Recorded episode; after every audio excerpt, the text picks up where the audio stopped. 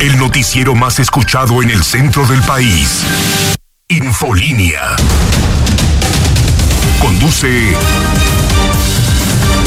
Antonio Zapata.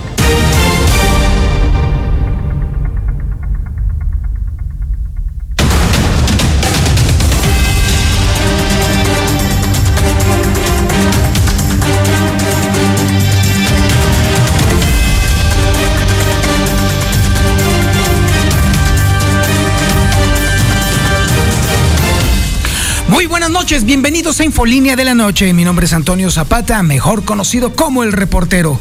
Y a continuación le tengo a usted las noticias más importantes ocurridas en Aguascalientes, en México y el mundo en las últimas horas.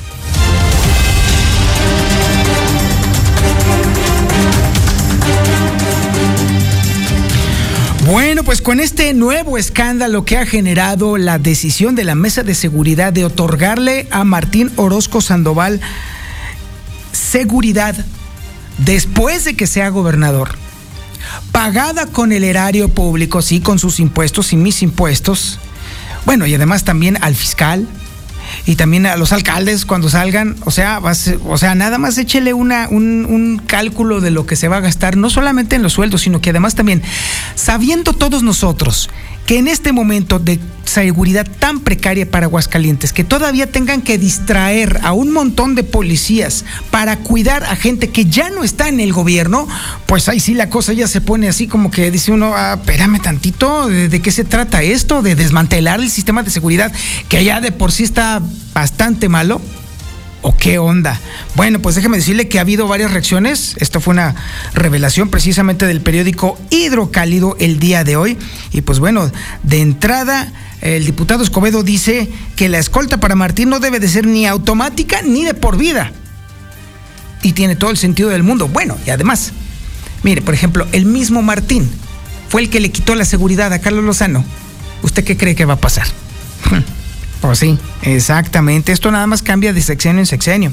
Y bueno, déjeme decirle que también el Consejo Coordinador Empresarial opinó sobre este tema y establece que los escoltas para los exfuncionarios solamente deben de ser por un periodo muy breve y sin abusar del número de elementos, porque tampoco quiera el exgobernador a ocho changos alrededor de él. Sabemos que el tamaño del miedo es canijo, muy canijo. Y en el caso de Martín, sí tienes razón de tener mucho miedo. Vaya que pisó callos. Vaya que no cumplió compromisos con ciertas personas muy traviesas. Y pues bueno, dicen por ahí en mi barrio que así, agua puerca para el marrano. Pues sí, así está la cosa. Y bueno, obviamente el gobierno del estado hace shh, mutis en este tema cuando se cuestionó sobre el asunto del booty de escoltas que pretende el gobernador y otros funcionarios. También estaremos platicando sobre que hay un tema interesante en materia educativa y es que la CONAPRED, la Comisión Nacional para Prevenir la Discriminación, estableció que los niños pueden ir a las escuelas con el pelo como quieran o llevando el atuendo que quieran. Es decir, si un niño quiere llevar el pelo largo, adelante. Si una niña se quiere rapar, adelante. Si un niño quiere pintarse el pelo o una niña quiere pintarse el pelo ya no solamente de un color, o sea, güero o algo así, sino incluso rojo, verde, amarillo, fosforescente, fuchsia, lo puede hacer. Y la escuela no le puede decir absolutamente nada y mucho menos impedirle el acceso a la, a la escuela. Este asunto ha levantado ampollas, déjeme decirle, porque eh, el asunto radica en que parte precisamente de lo que se norma y se enseña en la escuela a los niños es precisamente el tema de la disciplina. Es decir, límites que establecen y modelan la personalidad y también sobre todo el entendimiento de los niños con respecto a los límites que deberán de contemplar en particular ante la autoridad a lo largo de su desarrollo. Espero haberlo dejado bien claro el asunto. Ese modelado mental, sí, lo es, así, de, para eso es la escuela, empieza entonces, dicen algunos, a diluirse, a resquebrajarse, a perderse en el momento en que a los niños se les estuviera permitiendo que vayan como les dé su gana a la escuela. Si ya de por sí estamos viendo que la figura del maestro prácticamente ya no cuenta, sobre todo para muchos padres de familia, ahora con esto muchos temen que entonces ahora sí la autoridad educativa termina por dejar de existir. ¿Usted qué opina sobre este asunto? El Instituto de Educación dice, adelante, no tengo lío, que las niñas vayan como quieran, que los niños vayan como quiera, yo respeto, diría Bora Milutinovic. ¿Usted qué opina? ¿Está bien esto? ¿Que los niños puedan ir como quieran y les dé la regalada gana? O en todo caso, que los padres de familia los manden como les dé su regalada gana, también hay que dejar eso en claro. ¿O usted cree que esto debería de mantenerse como un elemento disciplinario en la escuela? 449-122-5770, platíqueme qué es lo que opina usted sobre este asunto. Por lo pronto, el Instituto de Educación de Aguascalientes dice, adelante, pásenle como quieran. También estaremos hablando sobre el tema de que, bueno, yo creo que a usted ya le consta. ¿Qué tal la lluviecita de hace ratito? Bueno, las lluviecitas de hace ratito sabrosas. Esto se debe a que el ciclón tropical Kai ya está pues prácticamente casi que encima de Colima, ¿eh? Prácticamente en unas horas estará azotando bastante fuerte las costas mexicanas y obviamente Aguascalientes, digamos que lo está disfrutando porque la verdad es que ya nos hacía falta que lloviera como, como debe de ser, en serio. Aún cuando cualquier lluviecita vuelve loca la ciudad porque los encharcamientos es lo primero que aparece en cuanto cae una gotita. Así que bueno, más vale que estemos al pendiente sobre este asunto porque sí puede ser este, este, este ciclón tropical que eventualmente se va a convertir en un huracán, va a provocar lluvias en los siguientes dos días y más o menos por el estilo de lo que estuvimos viendo justamente esta tarde noche. Así que vaya preparándose. Se lo dije, se lo dije, se lo dije. También tenemos el avance de la información que más importante y relevante con el Brian Aguilar. Brian, buenas noches. ¿Qué tal, Toño? Muy buenas noches, buenas noches al auditorio. Pues fíjate que asesinan a un joven de varias puñaladas en Rincón de Romos. Además, dejan tras las rejas al infeliz que asesinó a su pequeño hijastro de tan solo cuatro años de edad y dos bravitos golpearon a sus familiares en asientos, además de lesionar a un policía. Pero te platico los detalles de esta información más adelante. Muchísimas gracias, mi estimado Brian Aguilar. El avance de la información nacional e internacional con Lula Reyes. Lulita, buenas noches. Gracias, Toño. Buenas noches. Tormenta tropical CAI se intensifica a huracán categoría 1 frente a costas de Colima. La Conagua alerta por lluvias y vientos fuertes en al menos nueve estados por este ciclón CAI. Lluvias e inundaciones en Nuevo León ya dejaron hasta ahora cuatro muertos. Concluye primer día de debate en la Suprema Corte. Se perfila mantener la prisión preventiva oficiosa. AMLO se reúne con sus tres corcholatas y además parte de su gabinete en Palacio Nacional. COVID-19. México está registrando más de 600 contagios y 8 muertes en las últimas 24 horas. En información internacional, ayer muerto a uno de los dos sospechosos de apuñalamientos en Canadá, está reportando la policía. La Corte Suprema restringe acceso a armas en Brasil ante riesgo de violencia política en las campañas presidenciales. De esto y más hablaremos en detalle más adelante, Toño. Muchísimas gracias, Lula Reyes. Y el avance de la información deportiva con el Zuli Guerrero. Zuli, buenas noches. ¿Qué tal, señor Zapata, amigo Escucha, Muy buenas noches. Comenzamos con la actividad de fútbol. Y es que prácticamente el líder general, el Real América, más que listo para enfrentar mañana a lo que es el conjunto de San Luis en esta jornada doble en la cabalística fecha número 13 del balompié mexicano.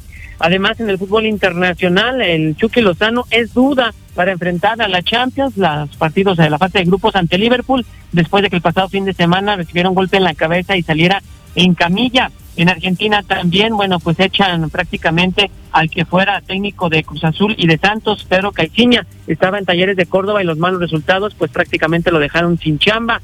Además, en la NFL también, usted recuerda Tom Brady que no iba a participar en esta temporada, que dijo mi mamá que sí, bueno, pues su esposa prácticamente no quiere que esté jugando y por ello pues hay problemas, problemas en casa y se habla de que pudiera dejar la NFL nuevamente. Ahora sí Tom Brady tomar esa decisión, ya veremos si se da o no. Y además, bueno, pues también en lo que es el béisbol de las grandes ligas en estos instantes, en partido que se desarrolla a pesar de la lluvia, los padres de San Diego están cayendo cuatro carreras por cero ante los diamantes de Arizona. Así es que de mucho más, señor Zapata, más adelante. Muchísimas gracias, mi estimado Zuli. Este es el menú informativo que le tenemos este lunes 5 de septiembre del 2022 y la sintonía es la correcta. 91.3 de FM en el centro de la República Mexicana y el canal 149 del sistema satelital Star TV en cadena nacional. Esto es Infolínea de la Noche.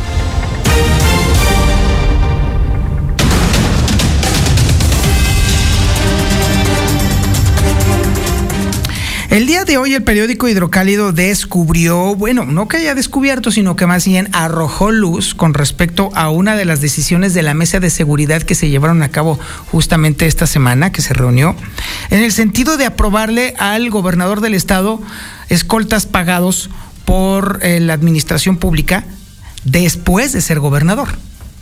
¿Ya? Autorizado, puesto y dispuesto. Pero no nada más al gobernador, también, por ejemplo, al fiscal cuando deje de ser fiscal y a los alcaldes cuando dejen de ser alcaldes. Ante una situación en la cual Aguascalientes está sufriendo del embate del crimen organizado y del embate de, eh, criminales de poca monta que por ambos lados ya nos tienen vueltos locos, uno se pregunta, bueno, ¿y en qué maldito momento van a cuidar a la gente de la calle, a las casas, a los negocios?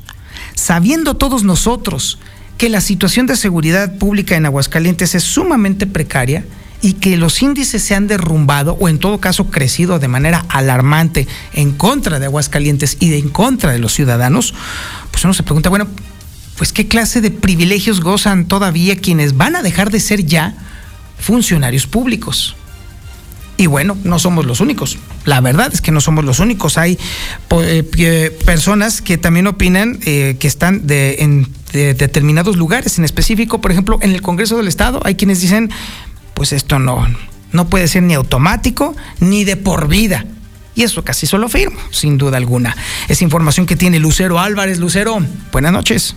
Gracias, Toño. Muy buenas noches. Efectivamente, ya son varias las voces que se han pronunciado por uno a que sean guaruras, escoltas, los del gobernador y algunos otros exfuncionarios y que además sean pagados por la ciudadanía. Es el caso de los legisladores quienes aseguran que aunque pues ya es una realidad porque ha sido aprobado en el Congreso local, la seguridad que le sea asignada a él, a su familia y a algunos otros exfuncionarios de primer nivel deben de tener una temporalidad, pero que no rebase de un año posterior al término de su encargo. Aseguran que esto, la intención es que no distraigan a los cuerpos policíacos en funciones de guaruras, pero al mismo tiempo desprotejan a la ciudadanía por dicha actividad. Así lo externó Cuauhtémoc Escobedo, integrante de la Comisión de Seguridad en el Poder Legislativo. No, yo creo que también debe tener ahí su duración, porque mira, eh, la verdad es que se convierte en algo vulnerable, pues eh, yo creo que no sé, en el próximo año, de, después de dejar eh, de ser el, el gobernante, porque la propia vida de los grupos de la delincuencia organizadas también son muy inverosímiles, o sea, no eh, son muy del momento, pues no creo que sea vitalicio, no debe de ser vitalicio, porque imagínate la cantidad de recursos humanos que se estaría perdiendo en este sentido. Pero sí, yo creo que en el, en el futuro inmediato, en el más inmediato, de esta manera aseguró que si bien está de acuerdo en que se les asigne seguridad a ciertos personajes, sobre todo cuando su vida está en peligro, cuando ellos mismos lo solicitan, pues menciona que esto debe de ser justamente a través de un escrito en donde se externen verdaderamente los motivos por los cuales debe de solicitar escoltas que vengan desde la Policía del Estado, pero que no sea esto ni de manera automática y mucho menos vitalicia. Hasta aquí la información. Muchísimas gracias, Lucero Álvarez. Me encantaría ver ese oficio. dando razones y motivos por los cuales tengo miedo. Estaría muy bueno, estaría de antología ese oficio. Pero bueno, no solamente los diputados dicen, espérate tantito, mi rey, ¿no? También los empresarios dicen, ¿qué está pasando aquí? Información de Liliana Ramírez. Lili, buenas noches. Buenas noches, Toño. Buenas noches, auditorio de la Mexicana. Pues sí, empresarios señalan que si bien está justificado el que se coloquen escoltas a exfuncionarios por temor a represalias posteriores a dejar su encargo, estos deben ser colocados solo por cierto periodo de tiempo y no de forma permanente, aunado a que no se debe abusar y destinar un porcentaje desmesurado de elementos, sobre todo cuando hay carencias de policías en las calles y los índices de inseguridad van a la alza. Escuchemos lo que indicó Raúl González Alonso, presidente del Consejo Coordinador Empresarial de Aguascalientes. No, no, por supuesto, o sea, no vamos a destinar eh, un porcentaje eh, desmesurado de elementos cuando, como bien acotabas al inicio, pues eh, estamos con carencias. Yo creo que podría ser pues un, balance entre sí, preservar la seguridad del funcionario, pero sin caer en ninguna exageración. Reiteró que si bien por la toma de decisiones que realizaron en su momento los exfuncionarios hay ciertos riesgos y son necesarias las escoltas para evitar atentados para ellos y sus familias, esto debe ser solo por un periodo breve de tiempo y no de forma permanente. Hasta aquí con la información. Muchísimas gracias Liliana Ramírez. Y bueno, ante todo esto, ante este asunto calamitoso para la seguridad pública de Aguascalientes, ¿qué opinan allá en el gobierno del estado? ¿Qué es lo que dicen? ¿Cuál es la justificación? ¿En dónde están eh, los argumentos para que entonces los ciudadanos podamos decir, ah, bueno, sí se justifica? Pues no, no hay tal cosa. Es información de Héctor García. Héctor, buenas noches.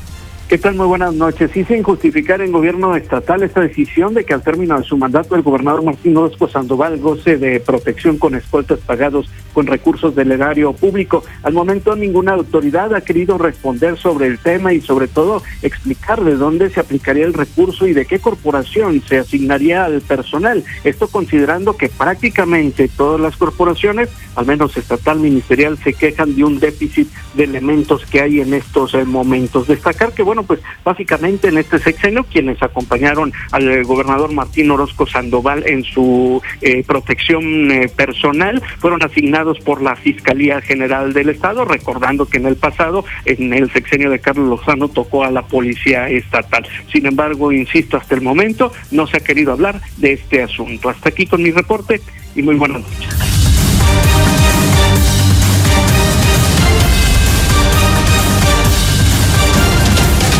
En breve más Infolínea.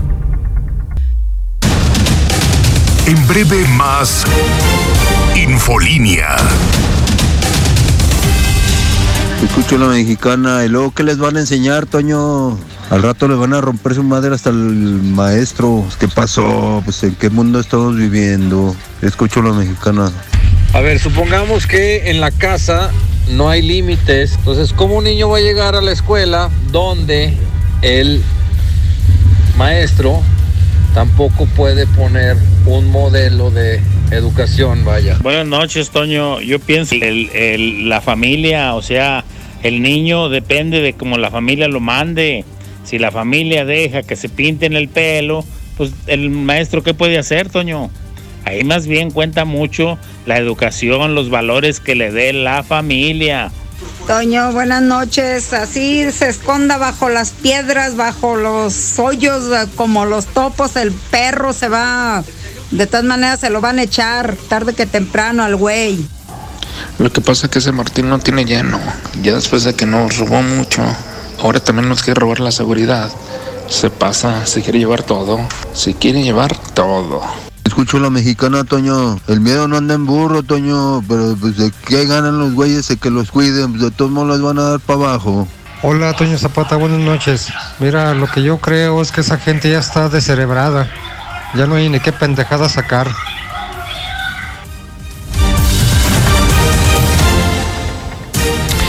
Híjole, pues mire, tiene usted toda la razón tienen razón en esos watts que nos están enviando con respecto precisamente ya a la bueno, más bien ya la inexistencia de los límites en materia educativa. Y si tenemos en cuenta la clase de persona que está en este momento ante la Secretaría de, Educación Pública, pues todavía está mucho peor. No sé si usted le ha tocado que haya recibido a través de WhatsApp o, o, haya visto a través de las redes sociales como la flamante secretaria de Educación Pública contestó a una pregunta de cómo en la nueva estructura eh, o en la, en la, nueva forma de enseñar un niño de segundo año de primaria va a aprender matemáticas, de acuerdo a esa nueva estructura. Y la respuesta fue, no sabría contestar esa pregunta. Si a eso nos vamos, si esa es la calidad con la cual entonces la Secretaría de Educación Pública está determinando cuáles son los contenidos programáticos que van a eh, enseñar los maestros, pues mucho menos el tema de la disciplina que necesariamente debió siempre de existir para precisamente normar a los niños, enseñarles a vivir en un mundo que está lleno de límites. Ese es un tema gravísimo. Créame que si estamos viviendo una época en la cual están cayendo montones de errores, bueno, pues este es uno de los más graves, porque este lo vamos a pagar terriblemente las próximas generaciones. No es un tema que nos vaya a tocar a nosotros. Nosotros no vamos a padecer la falta de límites, no. Lo van a padecer esos pequeños que no van a tener límites y lo van a padecer las autoridades que en ese momento después los tengan como adultos productivos, entre comillas. ¿Cuál maldito límite? ¿Cuál maldito límite? Si en la escuela no me hacían límites, mucho menos en el trabajo faltaba más. Imagínense la clase de personas que estamos creando o vamos a crear. Ya son las 8 de la noche con 30 minutos y nosotros continuamos con la información precisamente sobre este tema. El Instituto de Educación dice, pues ni hablar, ¿Quieren pelo largo los niños? Órale. ¿Quieren pelo pintado de colores? Órale. Lucero, buenas noches. Gracias, Toño. Buenas noches. Efectivamente, ya los alumnos de preescolar, de primaria y de secundaria van a poder ir a clases como mejor les parezca. Si quieren llevar el cabello largo, lo pueden hacer. Y si también lo quieren llevar pintado de mil colores, también lo podrán hacer sin que esto sea una condicionante para no recibir el servicio educativo, es lo que advirtió ya desde este momento Ulises Reyes Esparza, director del Instituto de Educación. La autoridad educativa siempre va a ser respetuosa de las recomendaciones, disposiciones, mandatos que haga tanto la CONAPRED, derechos humanos, el legislativo, todas las instancias. Eh, la educación básica, recordemos que es un tema formativo. Eh, si bien es cierto, no influye el color o la medida del corte de cabello en el aprendizaje, pero sí es un tema de reglas, de disciplina, de que sepan que los alumnos están formando porque el día de mañana en la universidad, porque el día de mañana en un trabajo, pues hay un horario, hay un uniforme, hay una vestimenta. Entonces vamos a ser respetuosos de esta situación de recomendación, pero vamos también a iniciar una campaña de sensibilización con el magisterio y con padres de familia para que de la mejor manera se sepa tomar las decisiones. Al final del día también que quede claro, no es motivo para negar el derecho a recibir educación. Recalcó que simple y sencillamente no pueden prohibir que los niños se lleguen con el cabello largo con el cabello teñido como una condicionante para que puedan ingresar a tomar clases. Y es que esto en respuesta, Toño, a la recomendación que acaba de emitir recientemente el Consejo Nacional para Prevenir la Discriminación, en donde ha solicitado a las escuelas mexicanas que se respeten, pero sobre todo que se protejan los derechos humanos de los estudiantes. Así que si ellos determinan ir así porque se sienten más cómodos para tomar clases, la escuela no tendrá ningún derecho de reclamarle ni de poner alguna otra medida disciplinaria para que puedan ingresar al plantel. Hasta aquí la información. La autoridad educativa siempre. En breve más Infolínea. ¿Sin trabajo? Feria del Empleo en Fle Manda tu WhatsApp al 449 122 5770.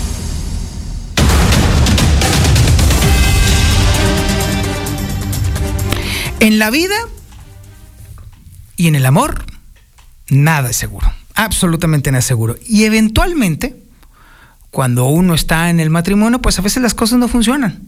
O a veces es necesario acudir al modelo del divorcio. Es un trámite como muchos trámites, sin embargo, precisamente por la alta carga emocional que esto implica, pues obviamente hay muchas personas que nada más mencionar la palabra divorcio, se ponen todos, se friquean todos. Pero, ¿qué las implicaciones legales que tiene este tema, hasta dónde alcanzan?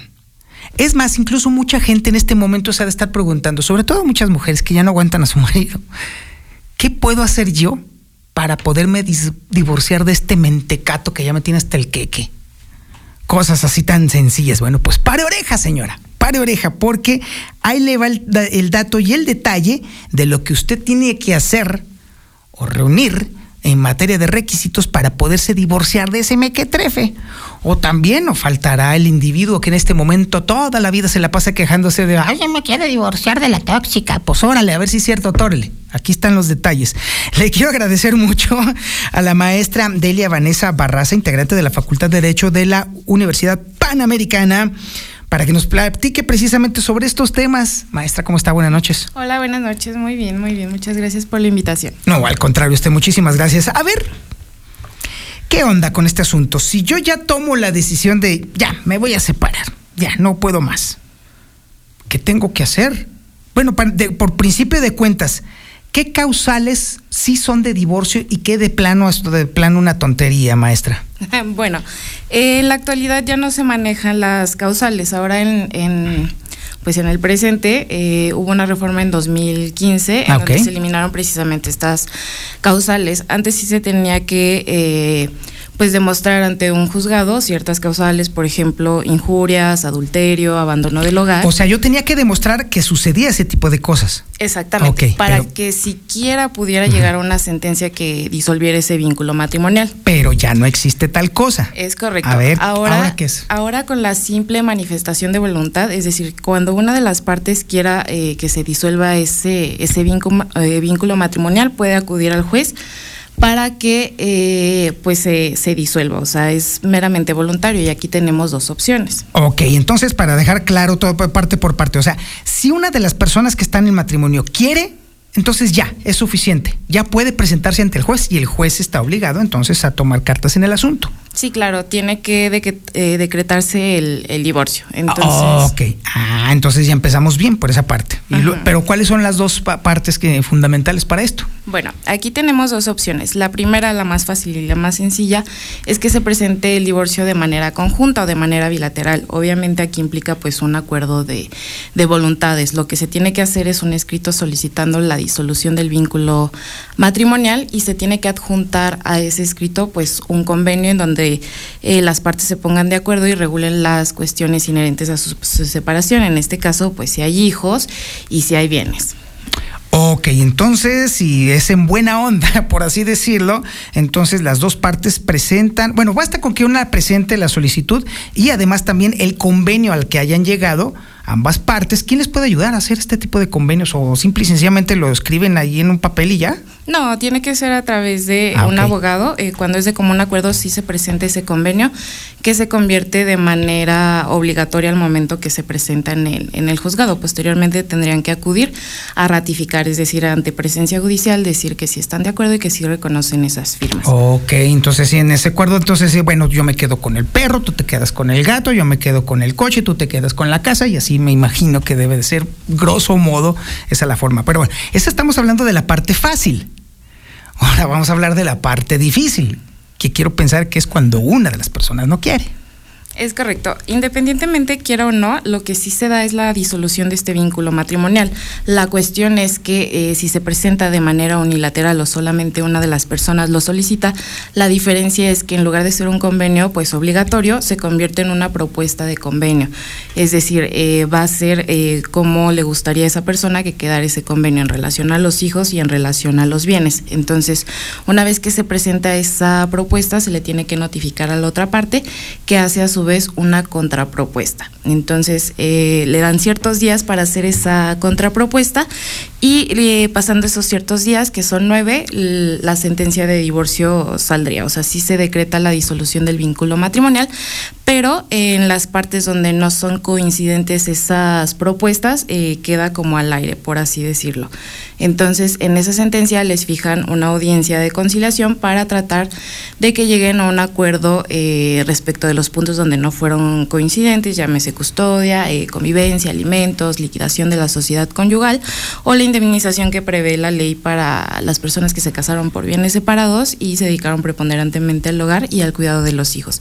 Entonces ya si no se ponen eh, de acuerdo en esa audiencia, posteriormente ya tienen que presentar un juicio que se llama incidente para ahora sí ya eh, pues ofrecer las pruebas para que el juzgador decida en una sentencia.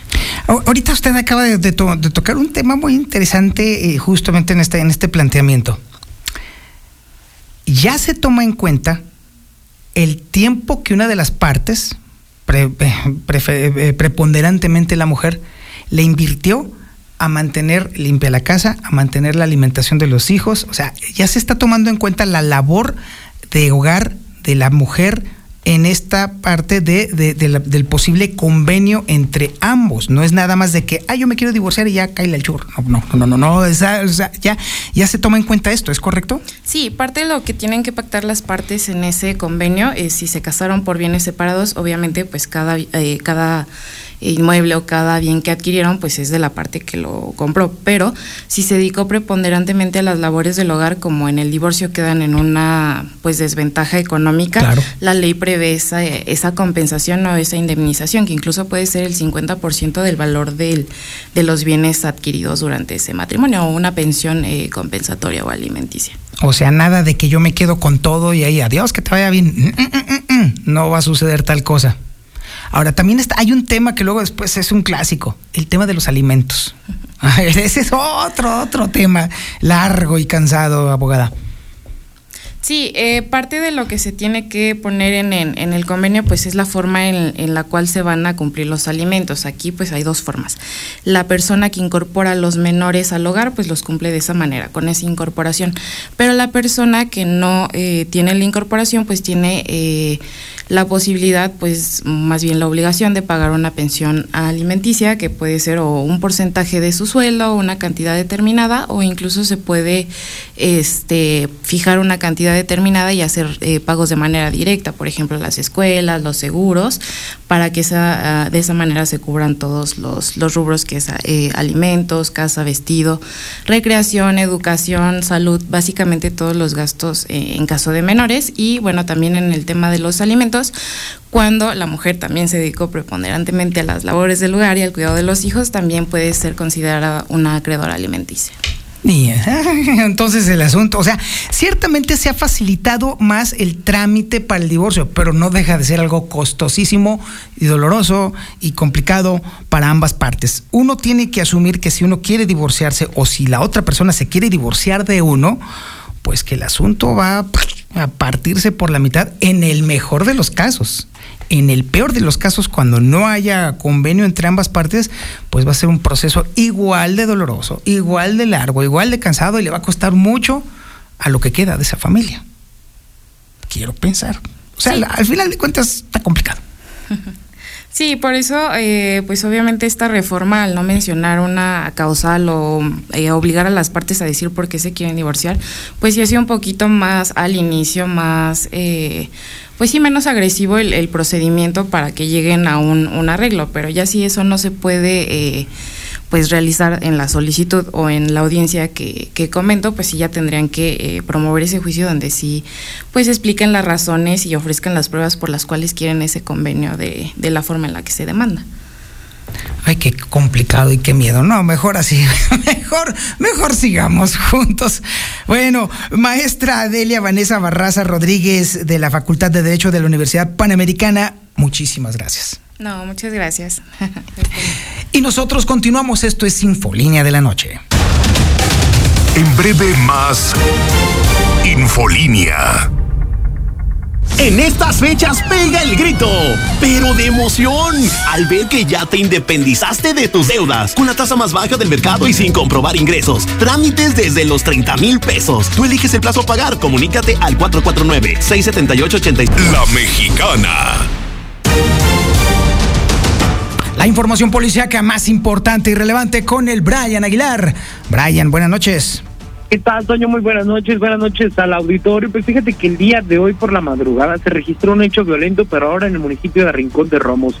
Y es que mencionaban que en la calle Motilinea, en el número 927, pues se habría registrado una riña bastante intensa y que necesitaban la presencia de los elementos de la Policía Estatal y Municipal. Rápidamente se trasladaron hasta este domicilio en el número 927 y pues localizaron a una persona de aproximadamente 22 años de edad se encontraba tirado sobre la cinta asfáltica. Un familiar fue el que reportó pues esta situación y mencionaba que al menos 10 sujetos, pues a decir de él, estaban en una riña y pues ellos comenzaron a apuñalarlo. en reiteradas ocasiones hasta que esta persona quedó inconsciente en el lugar.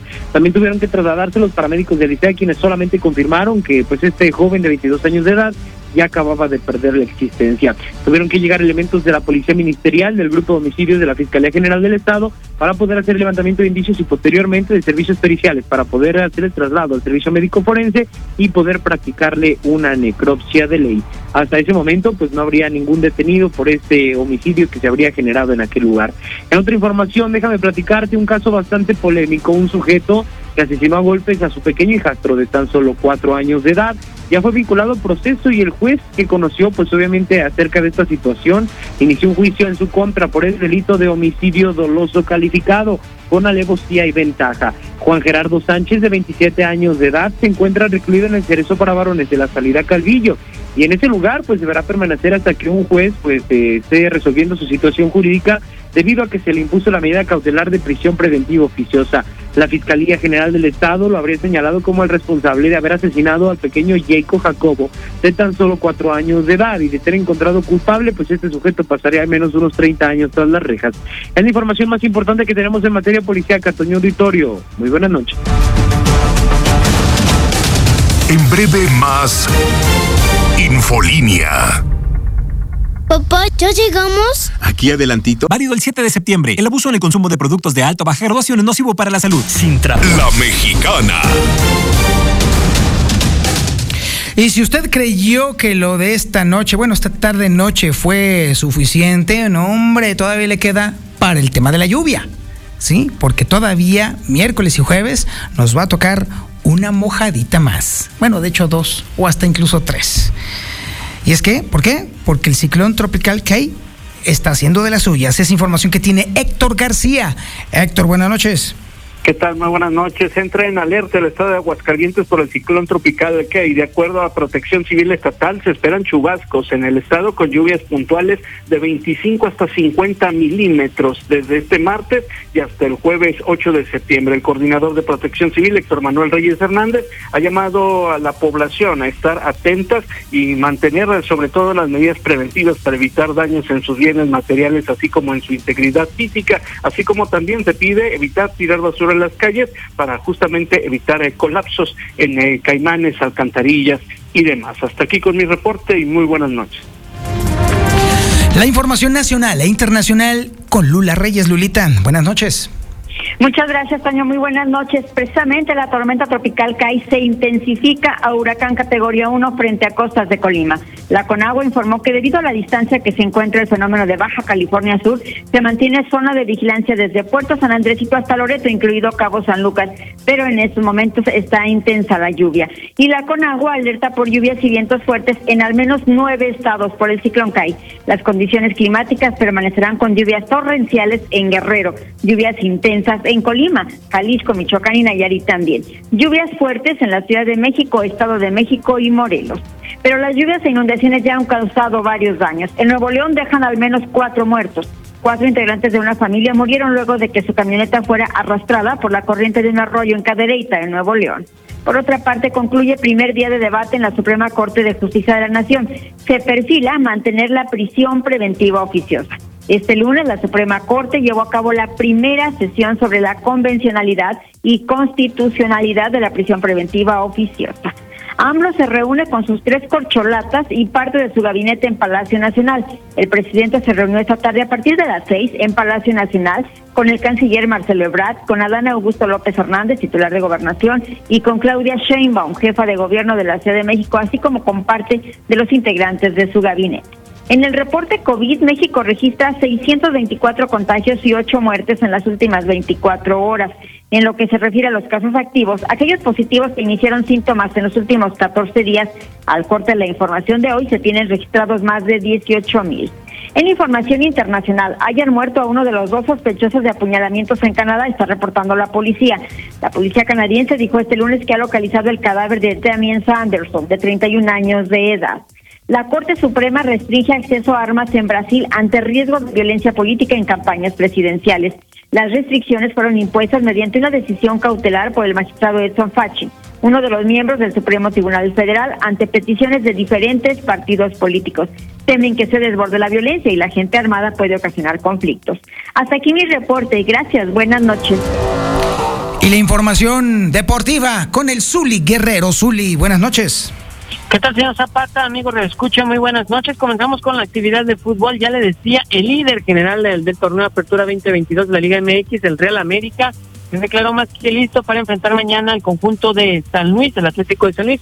Sí, con algunos cambios en el once titular y es que se viene pues bastante actividad para el conjunto americanista, porque después de este compromiso, bueno, también estará enfrentando a la oncena del conjunto, bueno, pues lo que será el Necaxa, después se viene partido amistoso ante la escuadra también del conjunto de pues en lo que es además de Necaxa habrá partido amistoso en Santos Laguna y después el clásico, el clásico nacional, así es que bueno, pues el conjunto americanista analizando la posibilidad de hacer algunos cambios importantes. Además, ya en el fútbol internacional, bueno, pues el Chucky Lozano es duda para eh, jugar con el, el, Nápoles luego de que estará enfrentando en lo que es la ronda de la Champions en la primera fase al conjunto de Liverpool. Sin embargo, hay que recordar el Chucky Lozano, bueno, pues ah, sufrió un gol, fuerte golpe en la cabeza pasado fin de semana en la Serie A, en la Liga Italiana, por ello salió prácticamente en camilla y esto lo tienen duda, no lo quieren arriesgar y bueno, pues estaría quizás regresando en una semana más a las canchas.